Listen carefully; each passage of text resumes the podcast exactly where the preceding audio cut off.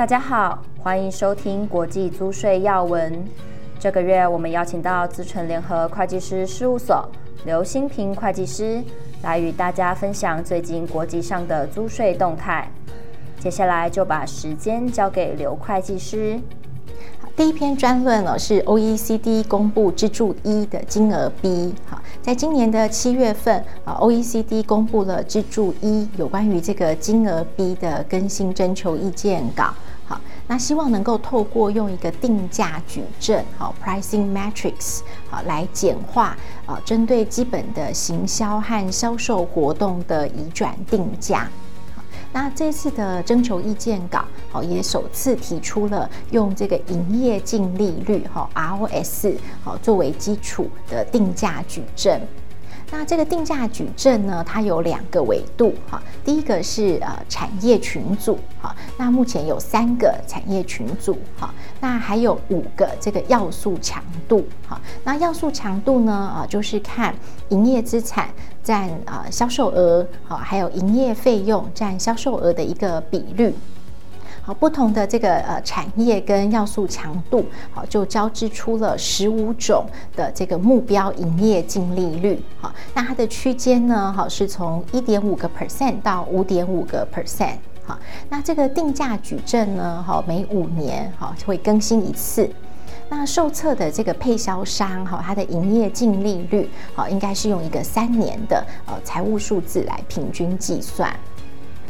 针对有两类的管辖区呢，哈，可以用调整后的定价矩阵来取代。好，第一类的租税管辖区呢，是可以使用满足特定条件，呃，适格的在地资料库。好，那第二类呢，则是这个呃。国家主权信用平等如果低于 BBB 哈，那这样子的地区呃，通常是这个风险比较高的哈，所以就会针对这个呃高风险来调高它相应的一个报酬哈。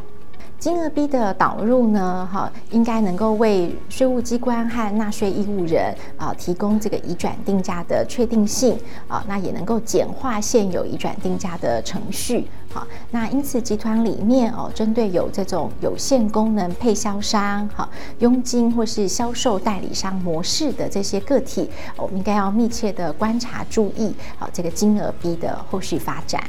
好，下一篇专论呢是欧盟法院的一个裁定，哈，那这个裁定是有关于呃德国啊这种外国的不动产基金的课税规定，好，那这个案件的背景呢，哈是有一家呃卢森堡的呃专业的不动产基金，哈，那它在德国呢有租赁跟买卖不动产，好产生了这个所得，好。那根据这个呃德国投资税法的规定哦，如果今天这是一个德国的呃不动产基金哈、哦、产生的这个所得呢哦是可以免税的，好、那但是在这个本案里面哦，因为它是一个卢森堡的基金哈、哦，所以它的这个所得就变成要在德国课税了。那呃，这个欧盟法院呢就认为，哈，呃，针对德国的基金和这个非德国哦，卢森堡的基金有这个不同的呃税务待遇，哈，这个是歧视的，好，那所以根据这个欧盟啊的这个运作条约，哈，这样是会违反资本的自由流动的原则，好。那这一项裁定哦，对于这种非居民的专业不动产基金啊来说，有很重大的意义。好，所以对于这种呃外国的呃投资基金呢，应该也要检视一下个别的情况。好，过往会不会有在呃德国被核定要缴税的情况？好，有机会是可以提出上诉的。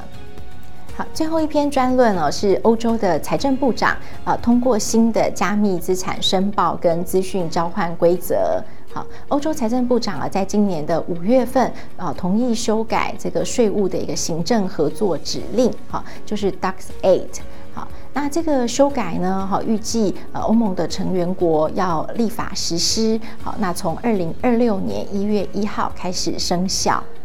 那这次的指令哦，是把 OECD 呃加密资产申报的框架引入欧盟，好，那要求呢这个加密资产的服务提供商啊，比如说这个加密资产的交易所，好，还有这个钱包的提供商，好，要进行新客户的尽职调查，还有申报的要求，好。那这项指令呢，哈，也为纳税义务人哈加强他们的一个呃证明的程序哈，跟呃数据的使用和保留哈。那不过这一次呢，呃，这个指令并没有定出一个呃最低的处罚哈。那 Duck A 呢，在 CRS 的范围内哦，导入新的数位金融产品来更新 CRS，好，能够确保这个新的数位资产产品哦，跟传统的银行还有 CRS 申报账户之间的一个公平竞争环境。好，再来我们看到要闻哦，首先是立法，好，第一个是丹麦提出了支柱二的立法。好，就在今年六月份的时候，呃，丹麦呢发布了这个支柱二纳入丹麦税法的一个呃立法的草案。好，那这个立法草案呢，呃，基本上跟欧盟的指令是一致的。好，引入了这个百分之十五的最低税率。好，那它将适用于就总部位于丹麦，而且集团的合并营收啊、至少有七点五亿欧元。那这个立法草案还包括了，好，要从二零二四年呢，哈，呃，开始实施 IIR，就是所得涵盖原则，好，那二五年呢会开始实施这个 UTPR，好，征税不足的支出原则，好，那丹麦呢也预计要从二四年的一月一号开始适用这个呃合格的国内最低税负，就是 QDMTT。好，再来是德国啊，德国也是公布了支柱二的实施法案的一个草案。好，在今年的七月份，好，那把这个呃最低税负呢，呃导入了德国的国内法。好，那除此之外呢，呃，这个德国的所得税法跟外国税法，好，也都有做一些一并的呃配套的调整。好，包括取消了呃这个权利金费用的扣除门槛。好，那呃，原来呢，这个权利金如果是给付给一些低税负的国家，好，它在做抵扣的时候就会受到限制。好，那第二个是把这个啊 CFC 受控外国公司的门槛的税率，好，从百分之二十五呢，好，降低到百分之十五，好，就是跟全球最低税负的税率是一致的。那最后是取消了这个 CFC 的所得，好，要纳入这个德国的商业税，好的这个规定。好，再来是匈牙利，好，匈牙利的议会呢，呃，核准了这个税法变更的一个法案。好，那这次呢，有针对这个支付服务税，好，Payment Service Tax（PST） 啊，做了一些更新。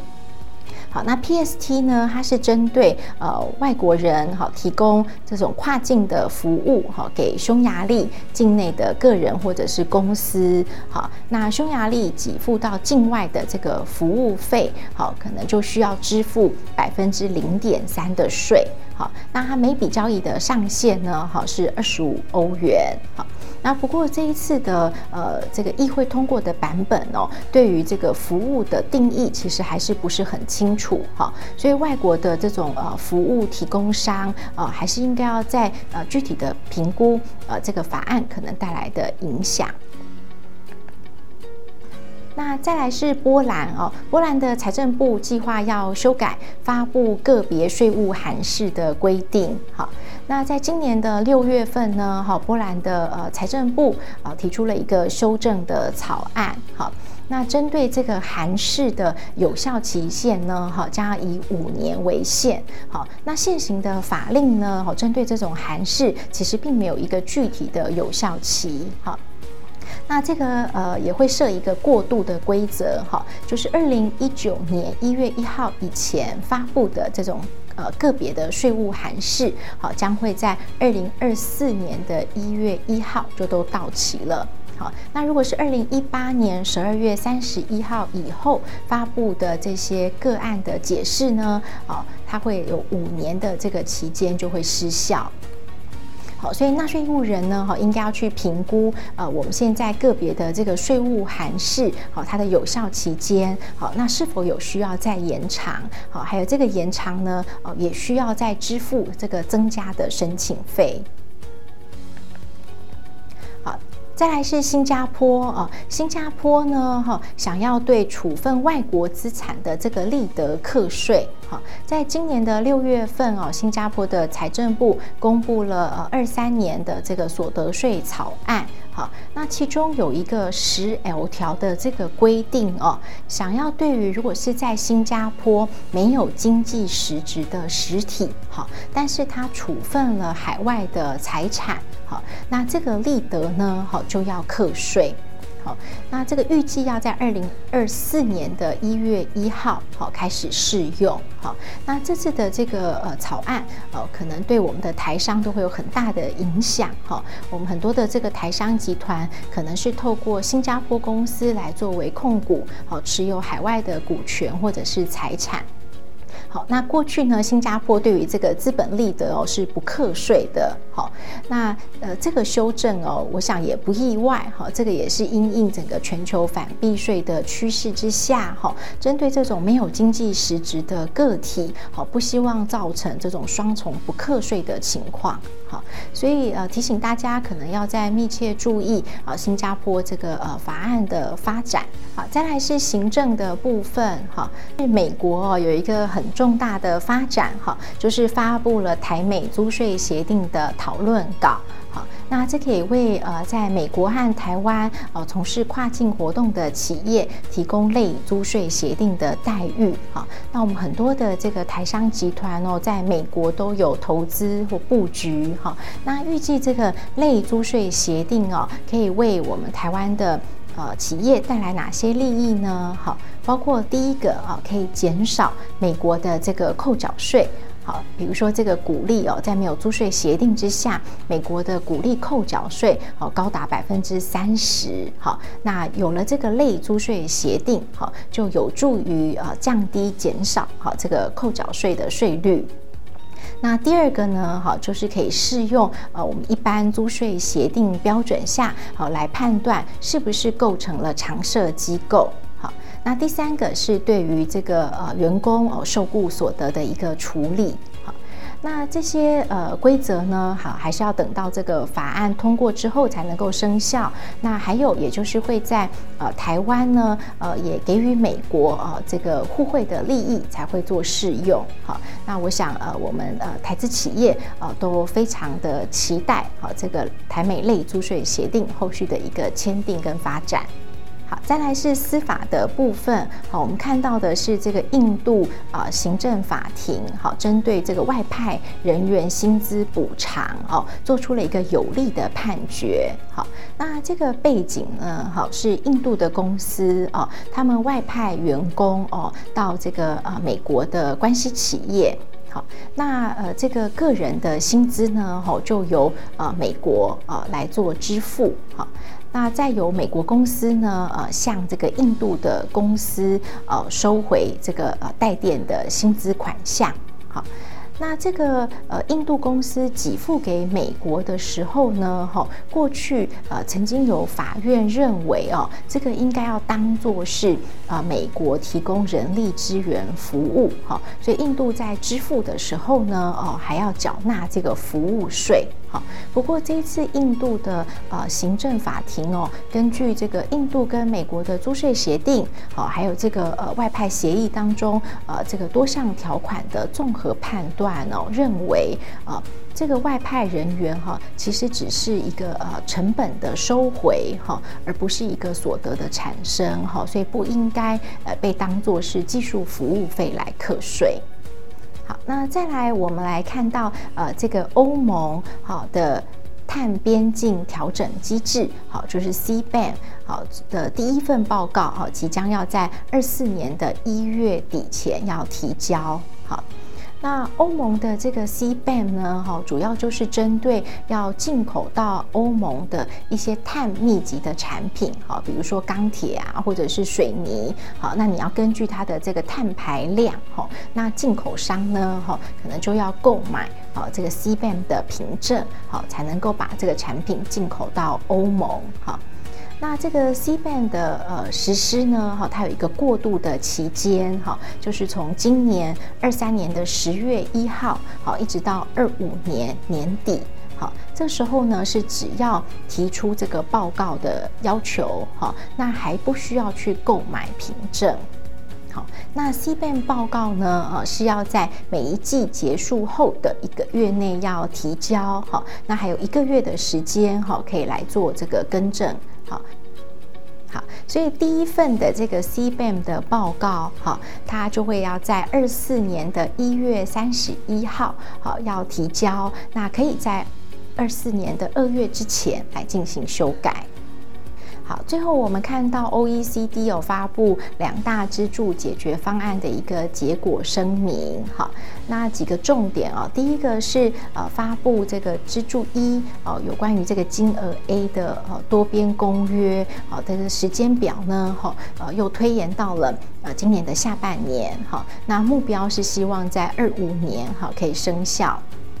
那第二个呢，是针对支柱一里面的金额 B，好，又在启动了这个征询意见，好，这个我们在前面的专论已经有提到了，好，那最后呢，就是针对这个呃 subject to tax rule，好，呃，这个是跟呃协定租税协定的适用比较相关的，好，这个多边工具呢，呃，会在二三年好的十月二号发布并开放签署。谢谢大家的收听，也欢迎大家到 PwC 台湾 YouTube 频道观赏影片，或前往 PwC 台湾官网下载好读文字版的详细说明。我们下个月空中再会。